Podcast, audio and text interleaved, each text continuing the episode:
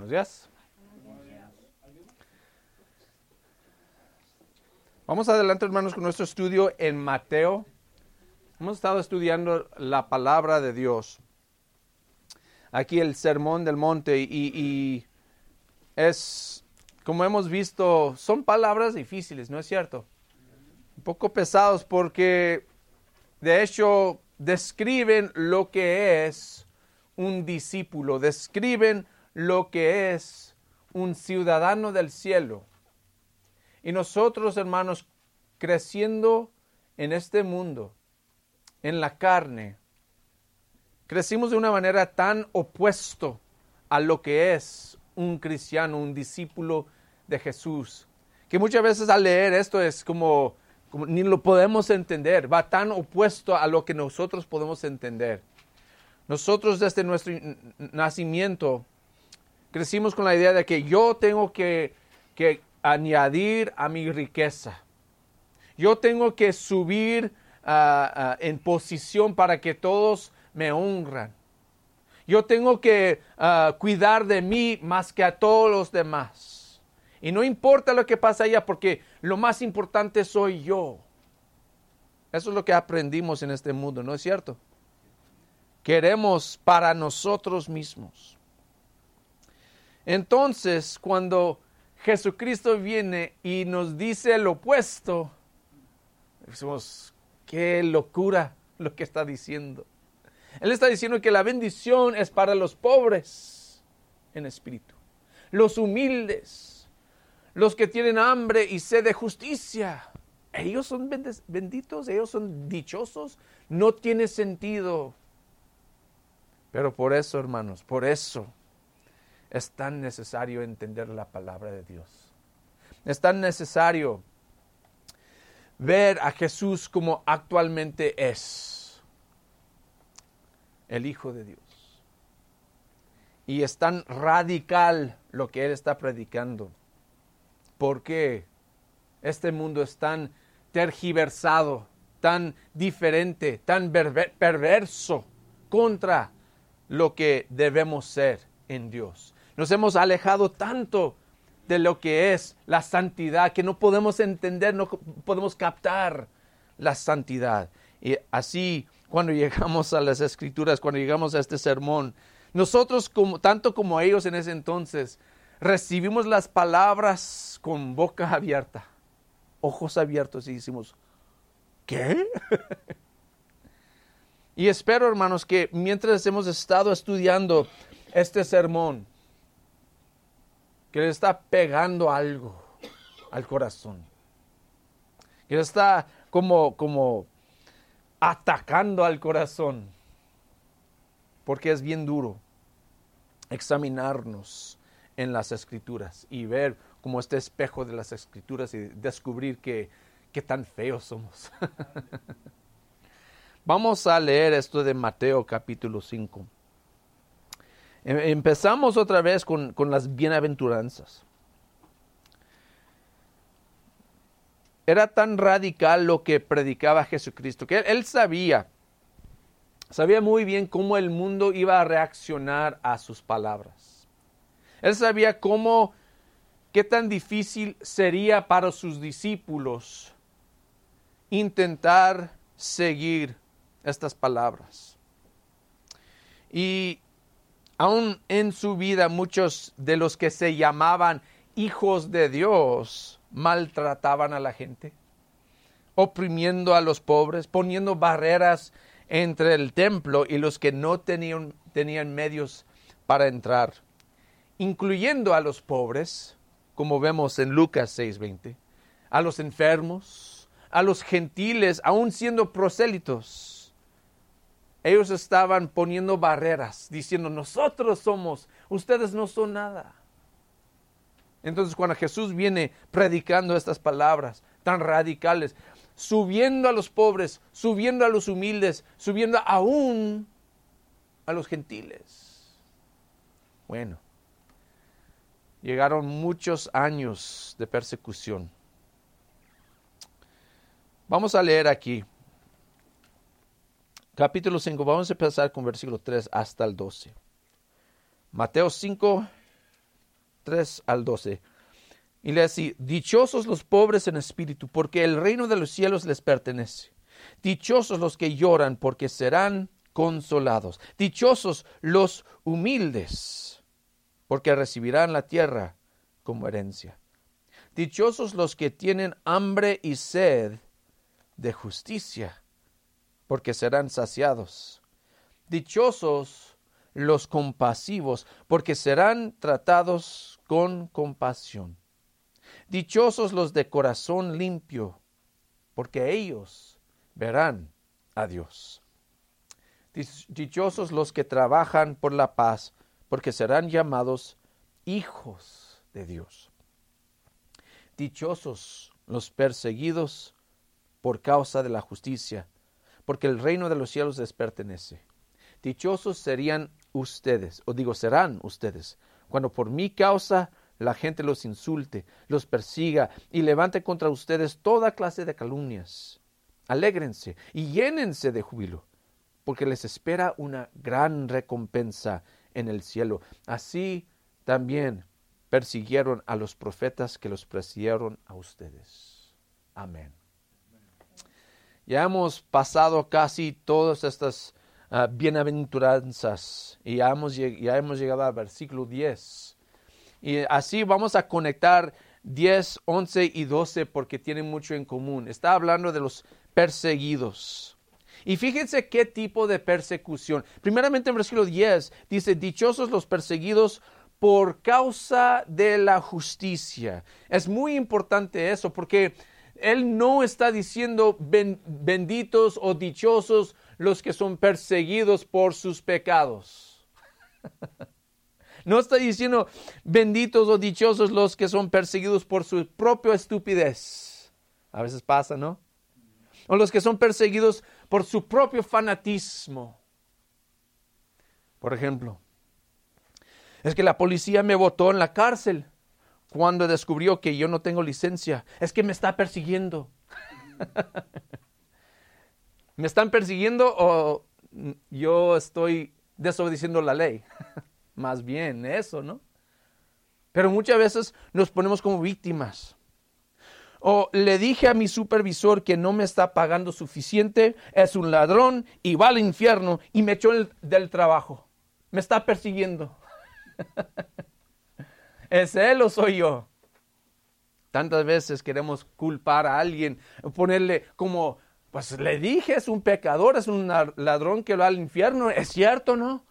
Pero me está persiguiendo. No, no, no, no. Hay que tener cuidado usando esa palabra. O otros que dicen, fuimos al funeral de un homosexual que murió de sida, cargando anuncios y gritando a los asistentes y nos atacaron. Es la persecución. Ay, ay, ay. Tal vez su idea de que lo que están haciendo no está bien. La homosexualidad es un pecado que es cierto. Pero la forma en que yo como cristiano reacciono a las cosas del mundo, hermanos, muchas veces tiene resultado de persecución porque la forma en que lo hago no va de acuerdo con la palabra. No podemos llamar a cualquier sufrimiento persecución, sino él dice, dichosos los perseguidos por causa de la justicia. Es cuando intentamos vivir vidas conforme a la justicia de Jesús más bien lo que apenas estamos leyendo aquí en uh, Mateo capítulo 5 al 7, cuando uno intenta vivir así, ah, sí viene la persecución. Y más y más que vamos a estudiar este sermón, vamos a descubrir qué tan pesado, qué tan difícil es vivir como un cristiano. Porque uno tiene que rechazar a sí mismo y vivir por los demás. No es fácil. Amén. Y muchas veces se aprovechan de nosotros. Y Cristo dice, así debe ser.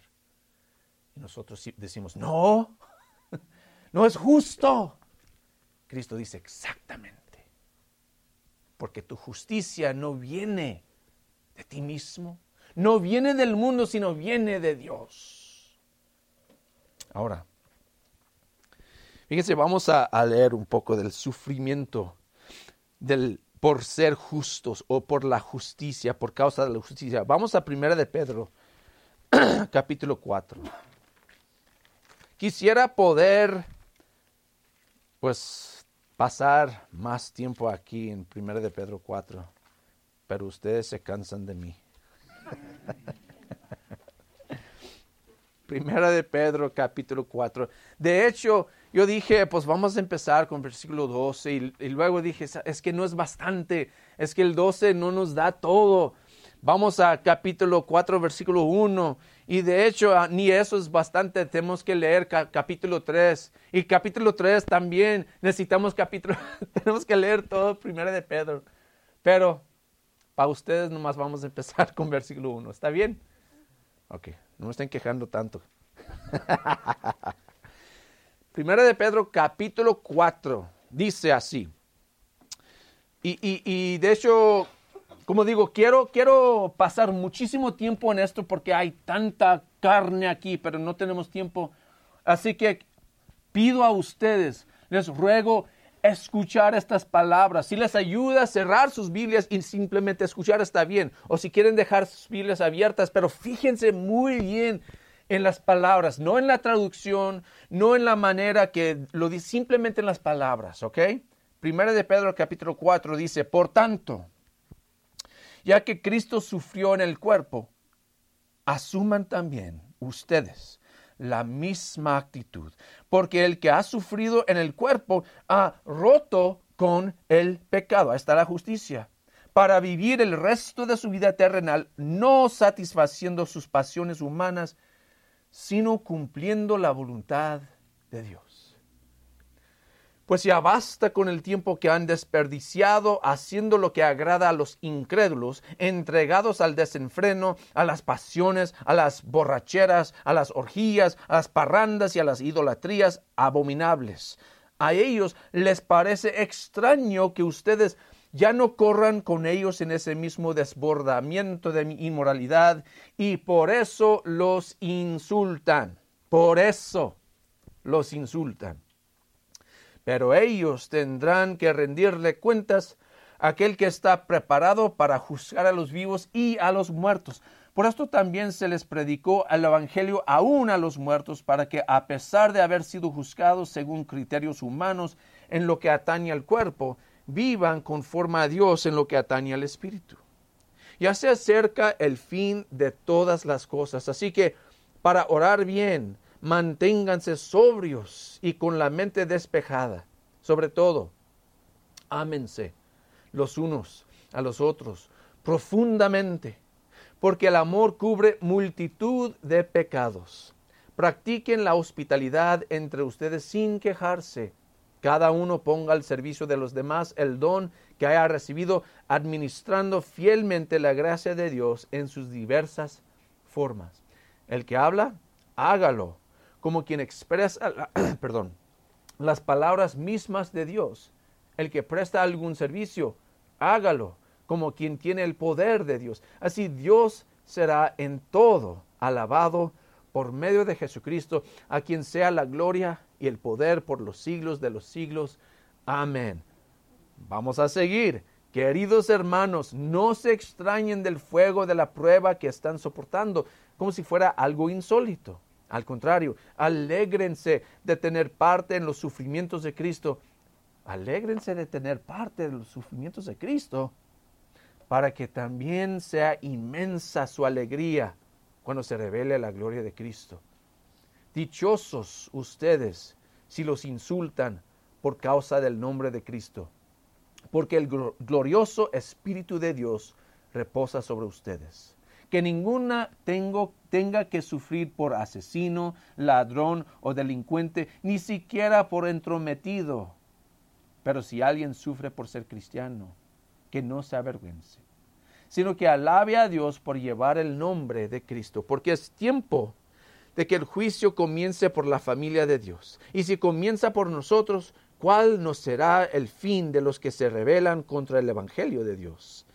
Si el justo a duras penas se salva, ¿qué será del impío y del pecador? Así pues, los que sufren según la voluntad de Dios, entréguense a su fiel Creador y sigan practicando el bien. De hecho, no hay mejor explicación de lo que dice Jesucristo en Mateo 5, 10 al 12 que eso. Amén. Porque nos está explicando exactamente lo que es vivir por la justicia. No no es que cada cosa que nos pasa es persecución. Es cuando, hermanos, nos estamos intentando tratar, vivir así como dice aquí. Vivir como Cristo. Abandonar las pasiones de la carne y buscar a Cristo en todo. Servir a los demás en amor. Eso es cuando estamos viviendo de acuerdo con la palabra de Dios. Y no es muy fácil. Y tristemente, aún en la iglesia, no pasa muchas veces, sino que aún en la iglesia tantas veces vivimos por nosotros mismos. Amén. Tristemente muchas veces nuestros problemas surgen de nuestros propios deseos de querer y ganar para nosotros mismos en vez de servir a los demás y ayudar a los demás. Entonces, la persecución últimamente es nosotros a nosotros, porque no estamos sirviendo a nadie más que a nosotros. Jesucristo está diciendo, los que buscan la justicia, los que tienen hambre y sed de justicia, ellos son los que son perseguidos por la justicia. Entonces, eso es lo que nos dice de la justicia pero hay otra cosa, dice aquí. Dichosos los perseguidos por causa de la justicia. Versículo 11. Dichosos serán ustedes cuando por mi causa la gente los insulte, etc.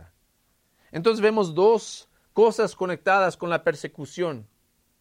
La justicia y la causa de Cristo. En otras palabras, vivir por Cristo, tener el nombre Jesús, vivir su vida ya no por Él mismo, sino por Cristo. Eso también merece en este mundo persecución.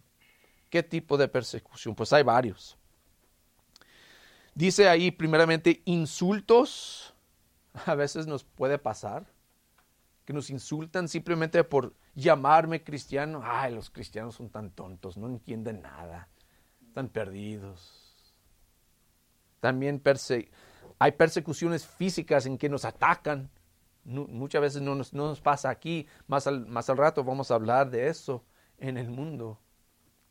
Pero también dice aquí toda clase de calumnias. Hablan mal de nosotros, inventan abominaciones contra nosotros a veces. Fíjense qué tipo, en ese entonces los cristianos sufrían varias persecuciones. Primeramente, ah, los estaban acusando de ah, canibalismo porque no entendían cuando dijeron que estamos comiendo la carne y la sangre de Jesucristo. Pensaban, pues canibalistas, mira qué están haciendo ahí, están comiendo humanos. Los acusaban en ese entonces y los echaron en la cárcel por ser canibales. No. También los acusaban de inmoralidad por causa de la malinterpretación asquerosa y deliberada de reuniones semanales, fiestas de amor, porque tenían, los llamaban, lo que nosotros decimos, vamos a la iglesia. En ese entonces no dijeron, vamos a la iglesia, ellos dijeron, somos la iglesia, vamos a la fiesta de amor. Y muchos malinterpretaron esto como que, pues, ¿qué están haciendo en esa fiesta de amor? Que se reúnen, cierran las puertas y qué es lo que está pasando. Muchas acusaciones falsas contra los cristianos canibalismo, inmoralidad, fanatismo revolucionario aún. ¿Por qué? Porque creían que Jesús regresaría y habría un final apocalíptico a la historia. Creemos de eso también nosotros, ¿no? Y en ese entonces era muy revolucionaria pensar que algún día un hombre va a venir a destruir todo y todo va a cambiar. Para ellos es, pues, ¿cómo? Nosotros somos los romanos, tenemos el poder, nadie nos puede conquistar. Y los llamaban traicioneros al país, porque no honraban a los dioses romanos, ni participaban en la adoración al eh, emperador. Entonces dijeron, ah, pues ellos no son de nosotros. Los echaron a la cárcel. Porque no querían participar en estas cosas que fueran tan diferentes del cristianismo. También aún fueron perseguidos por separación de familias. Porque sabemos de las mismas palabras de Jesucristo, que cuando uno es cristiano, a veces divide la familia. A veces hermano contra otro hermano, padre contra, contra hijo, hijo contra padre, madre contra hija, hija contra madre. ¿Por qué? Porque yo creo en Cristo y ellos no. Y ellos quieren que yo vaya a hacer las cosas de antes y yo no quiero. Entonces, fueron acusados de quebrar familias, destruir la familia.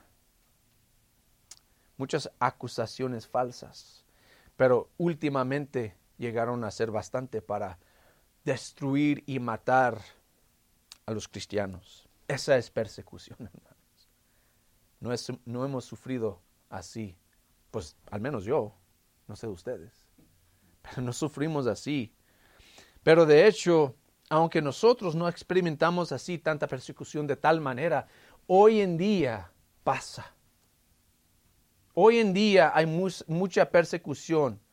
Cada mes, fíjense en, en los datos, cada mes 322 cristianos están asesinados por su fe. Cada mes. Cada mes 214 propiedades cristianas como edificios, etcétera, están destruidas. Cada mes. Cada mes 772 formas de violencia están perpetrados contra cristianos. Palizas, secuestros, violaciones y matrimonios forzados cada mes. Esa es persecución. Amén. Y nosotros quejamos cuando hace un poco calor o frío aquí en el edificio. Esa es persecución. Pero aunque no hay tanta violencia contra cristianos en nuestro país, de todos modos, hay mucha calumnia, muchos insultos, como dice Jesucristo también. Esos también pertenecen a los cristianos. Nos dicen que somos intolerantes, que odiamos, por ejemplo, a los homosexuales. Pues sabemos, odiamos el pecado de homosexualidad, como cualquier otro pecado. Pues debemos de odiar cualquier otro pecado, amén. Pero no debemos de odiar a las personas. Porque como dice Pablo en 1 Corintios capítulo 6, así eran unos de ustedes. Así éramos fuimos salvados por la sangre. Pero ellos nos calumnian y dicen que odiamos a ellos. Hay algunos que en el nombre de Cristo sí odian, tristemente. Nos dicen también que somos ignorantes, que ignoramos la ciencia y no entendemos nada, que nos mantenemos en la ignorancia y los que no son ignorantes por la evidencia de la creación, no dicen creación, por la ciencia, Ah, pues es obvio que no hay un Dios. Entonces, si uno cree que hay un Dios, es simplemente ignorante. Calumnian contra nosotros. No entendiendo que hay muchos científicos cristianos que aunque creen en un creador, que creen en un Dios, pueden examinar las evidencias y aún las evidencias de la ciencia demuestran que hay un Dios. No son ignorantes. Hermanos, nosotros no debemos ser ignorantes de la ciencia. La ciencia es nuestro amigo porque nos, nos da más evidencia de nuestro Dios. Pero nos acusan de ignorancia. También nos, acusan de ser débiles. Hemos escuchado a unos que dicen que usamos la religión como una muleta. Como que yo no puedo, yo tengo que depender de mi Dios. Y si un hombre es fuerte, no necesita a Dios. Es lo que dicen calumnian contra nosotros. Parte de esto, de hecho, es nuestra culpa cuando nosotros mismos malinterpretamos la Biblia, ¿no es cierto? Entonces, primeramente tenemos, hermanos, que entender la palabra de Dios, pero luego demostrar que no somos intolerantes, que no somos ignorantes, que no somos débiles. Bueno, nuestras fuerzas no vienen de nosotros, pero eso no es nada malo. Porque, nosotros tenemos el poder más poderoso que cualquier otro poder en el mundo, el poder de Dios. Entonces, nosotros débiles sí, pero como dice Dios a Pablo en 2 de Corintios capítulo 12, en tu debilidad demuestro mi poder. Somos poderosos en Cristo, hermanos. Entonces la pregunta es para nosotros, ¿cuál de nosotros puede decir honestamente que está sufriendo persecución? Según los criterios que hemos visto aquí. Tal vez no muchos.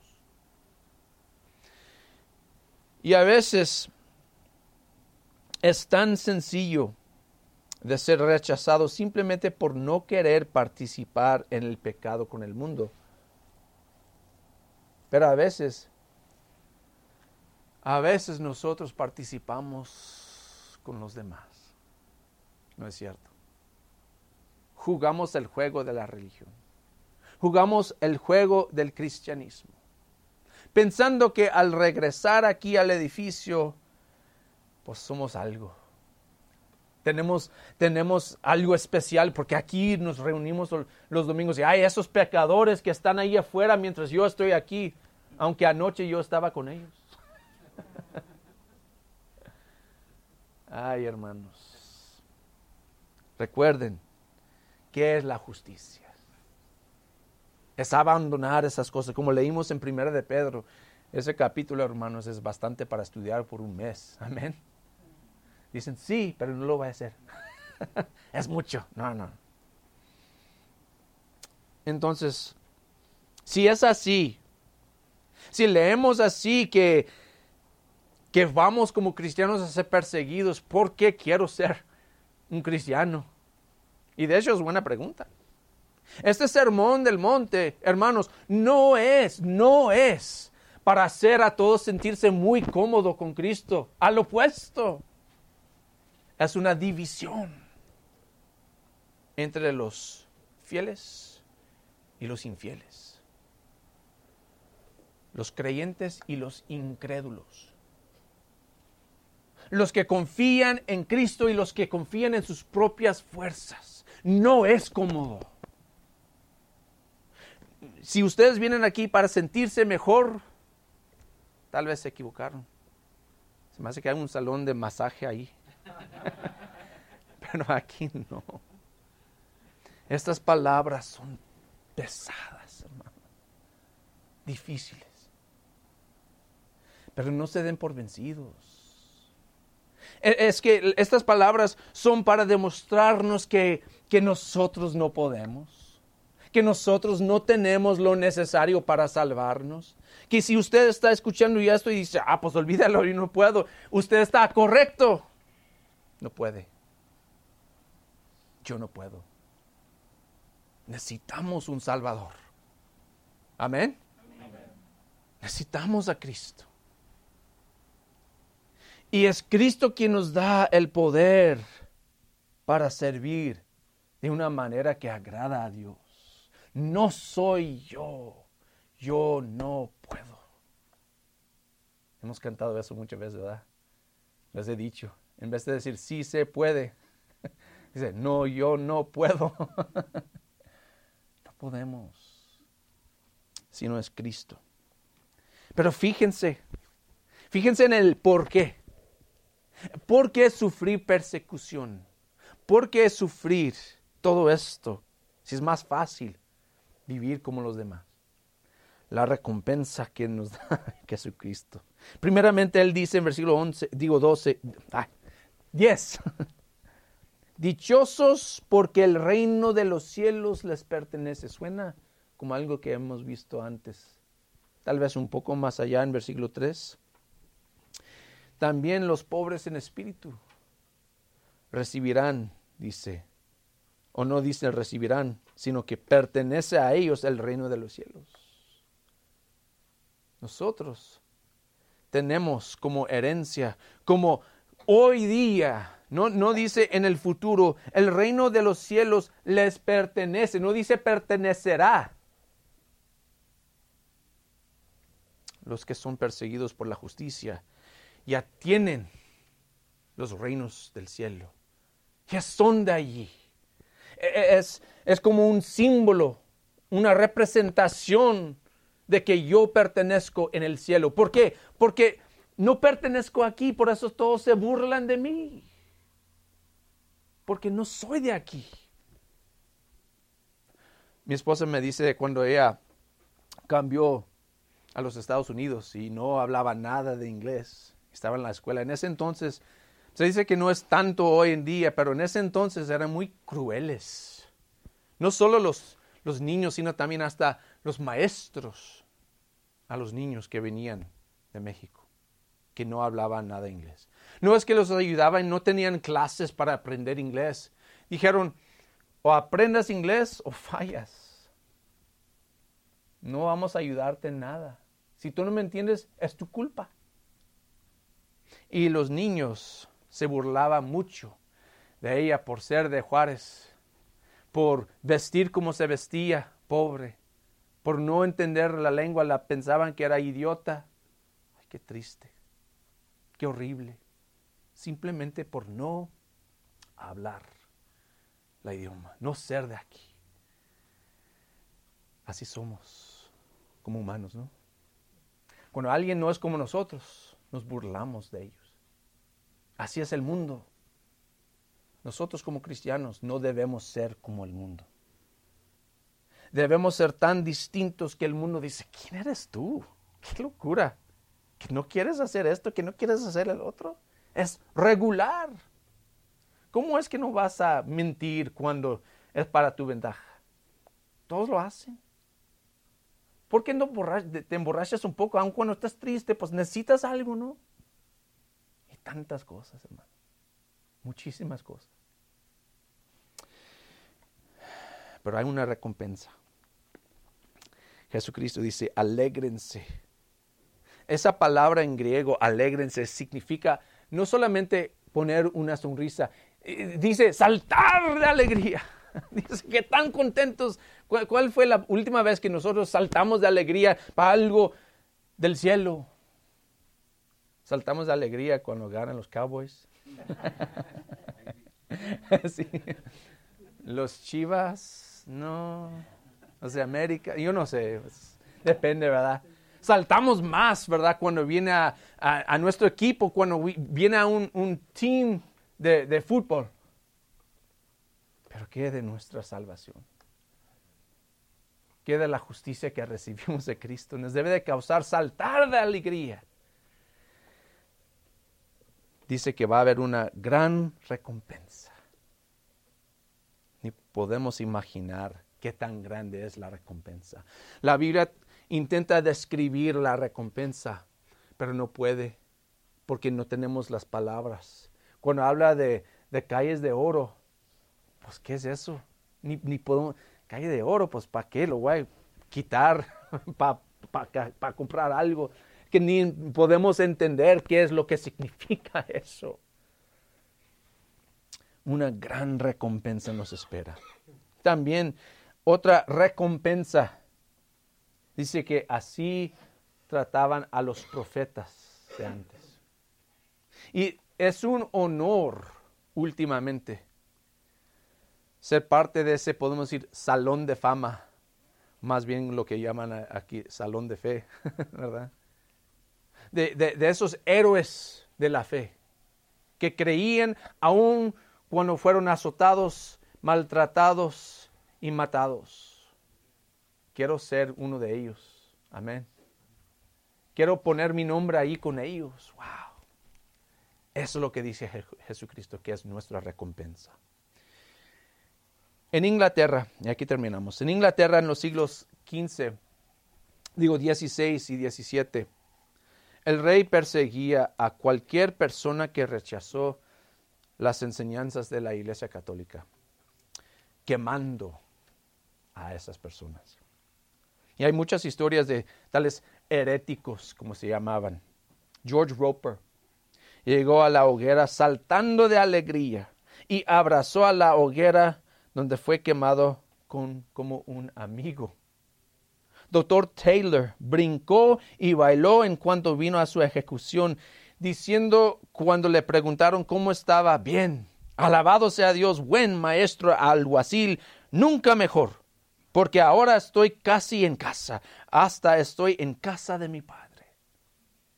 Lawrence Sanders, quien no con una sonrisa abrazó la hoguera de su ejecución y dijo, bienvenida a la cruz de Cristo bienvenida, vida eterna.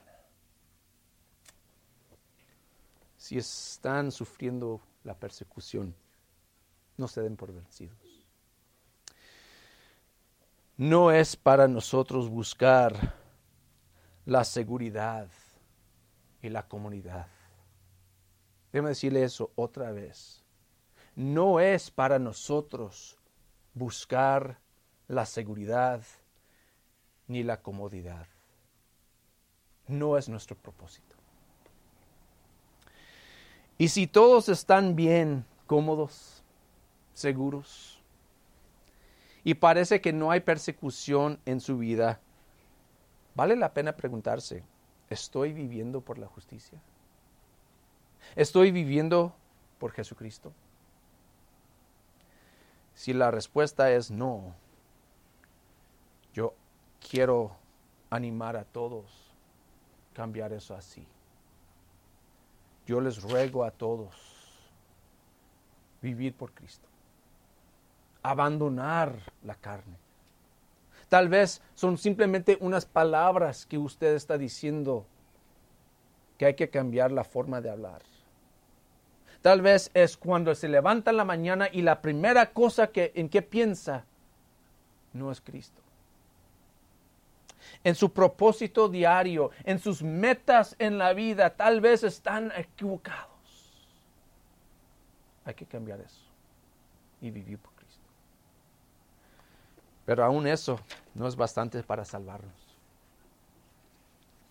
Solo Cristo nos puede salvar. Y si usted no está en Cristo, todas estas palabras no, no le pertenecen a usted. Porque no se puede salvar por obra, sino por fe. Fe en Cristo. ¿Y cómo se, se puede uno entrar, meterse en Cristo, estar con Cristo? Morir en las aguas del bautismo. Si uno no está en Cristo en las aguas del bautismo, está en las tinieblas. Entonces, hermanos, invito a todos ustedes a vivir en Cristo, vivir por Cristo y morir a esta vida. Vamos al Señor en oración. Voy a apagar esto.